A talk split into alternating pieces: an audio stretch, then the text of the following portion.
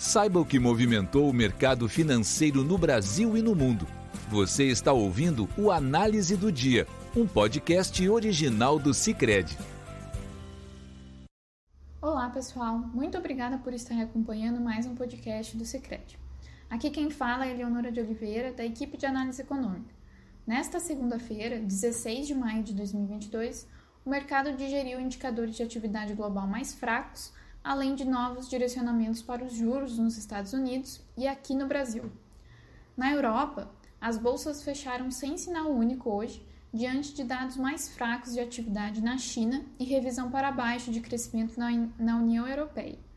Ainda, a guerra da Rússia e Ucrânia seguia no radar dos investidores, com a Finlândia e Suécia anunciando que irão solicitar adesão à Organização do Tratado do Atlântico Norte, a OTAN. Assim, os principais vetores nessa segunda-feira eram de cautela.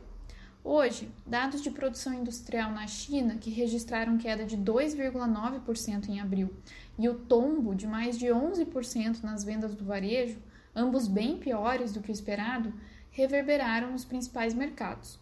Porém, como em maio já se espera uma recuperação da atividade após os lockdowns de abril, tais dados foram vistos, em parte, como retrovisores visto que as principais cidades da China já mostram uma relativa melhora do quadro da Covid no país.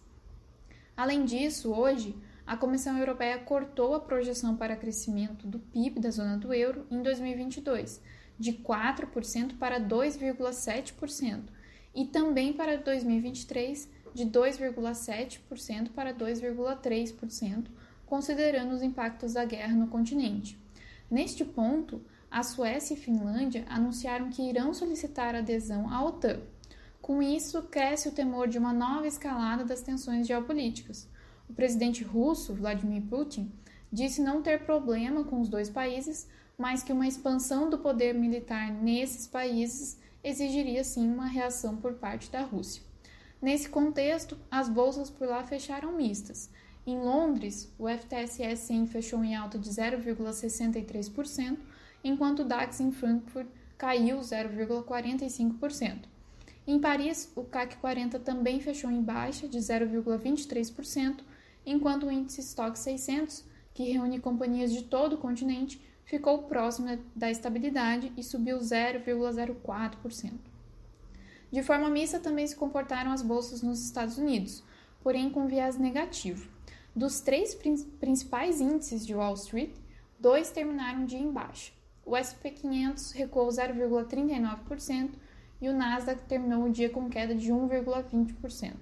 Já o Dow Jones, apoiado pelos papéis de petroleiras, fechou em leve alta de 0,08%. Além dos dados mais fracos para a atividade global vindos da China e da, União Europeia, novos comentários de dirigentes do Banco Central dos Estados Unidos, o Fed, e o comportamento de algumas commodities influenciaram as negociações por lá ao longo desta segunda-feira. Em evento nesta manhã, o presidente da distrital do Fed em Nova York, John Williams, voltou a defender um aperto monetário ágil nos Estados Unidos à medida que o BC norte-americano combate a forte inflação no país. Segundo ele, a escalada dos preços é o problema número um da entidade, que está muito focada em reduzir os custos. Fatores muito complexos estão afetando a oferta e a demanda, e é necessário que os juros subam rapidamente, de acordo com Williams, que prevê mais um aumento de 50 pontos base na taxa do Fed Funds em junho. Williams também afirmou que a economia norte-americana não precisa enfraquecer para que os níveis de demanda se reduzam. Para ele, a maior parte dos setores desequilibrados podem ser apropriadamente ajustados pelas ações de política monetária do Fed. Assim, com a perspectiva de condições financeiras mais apertadas, as ações de tecnologia continuam sendo as mais afetadas. Além disso, as ações do Twitter novamente são destaque, caindo mais de 8% em meio ao conturbado processo de aquisição da companhia pelo CEO da Tesla, Elon Musk. Outro vetor que favorecia a cautela hoje foi o índice de atividade industrial Empire State de maio no país, que indicou que a atividade fabril no estado de Nova York caiu bastante em maio, puxada por uma contração na demanda regional por bens. O índice caiu de 24,6 em abril a menos 11,6 em maio, bem abaixo da previsão de 16,5 do mercado. Com a leitura abaixo de zero, o índice sugere uma contração da atividade industrial. O único vetor de alta, então, foi a forte alta do barril do petróleo no mercado futuro, que favoreceram os papéis das petroleiras. A possível adesão da Finlândia e Suécia à OTAN aumenta a incerteza sobre as ações da Rússia em meio à guerra com a Ucrânia, o que sustentou a alta do barril hoje.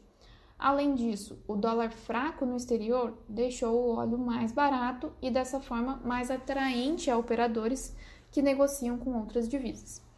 O barril do petróleo WTI com entrega prevista para junho fechou em alta de 3,76% a 114 dólares o barril, e o do Brent avançou 2,41%, também a 114 dólares o barril.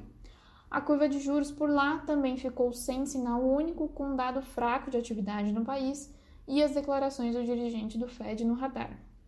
Assim, no momento de fechamento desse podcast, a T-Note de dois anos subia 2,59%, praticamente estável, e a T-Note de 10 anos recuava a 2,88%, uma queda de 5 pips. Enquanto isso, o DXY, que mede o dólar ante seis moedas fortes, registrou baixa de 0,36%.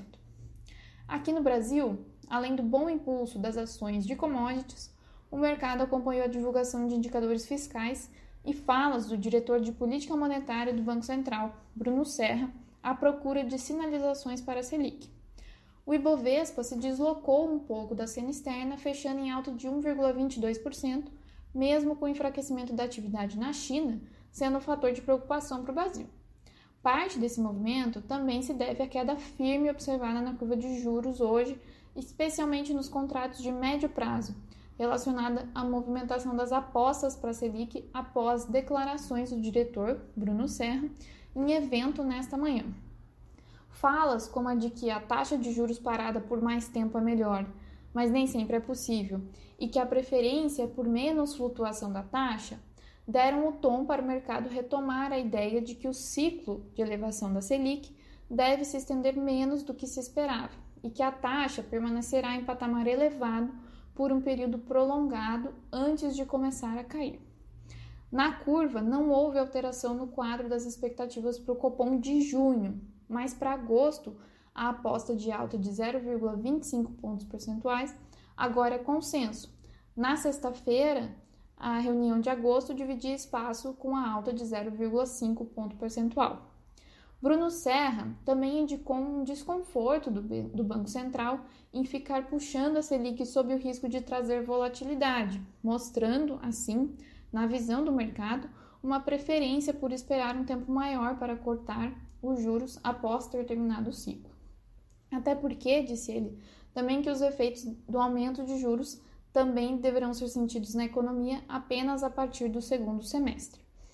Com isso, a taxa do DI para janeiro de 2023 caiu 6 bips para 13,39% e a do DI para janeiro 24 registrou queda de mais de 13 bips para 13,07%. O surpreendente superávit do setor público em março também deu fôlego à queda das taxas nos vértices mais longos, com a preocupação fiscal por hora em segundo plano. O Banco Central divulgou que em março o setor público consolidado do país registrou superávit primário de 4,3 milhões, muito melhor do que as estimativas do mercado, que era de déficit de 3 milhões. Por fim, o dólar terminou a segunda-feira em queda de 0,12%, cotado a R$ 5,05 em linha com a desvalorização global da divisa norte-americana hoje. Com isso, pessoal, encerramos nosso podcast de hoje. Obrigada por estarem nos ouvindo. Nos encontramos amanhã.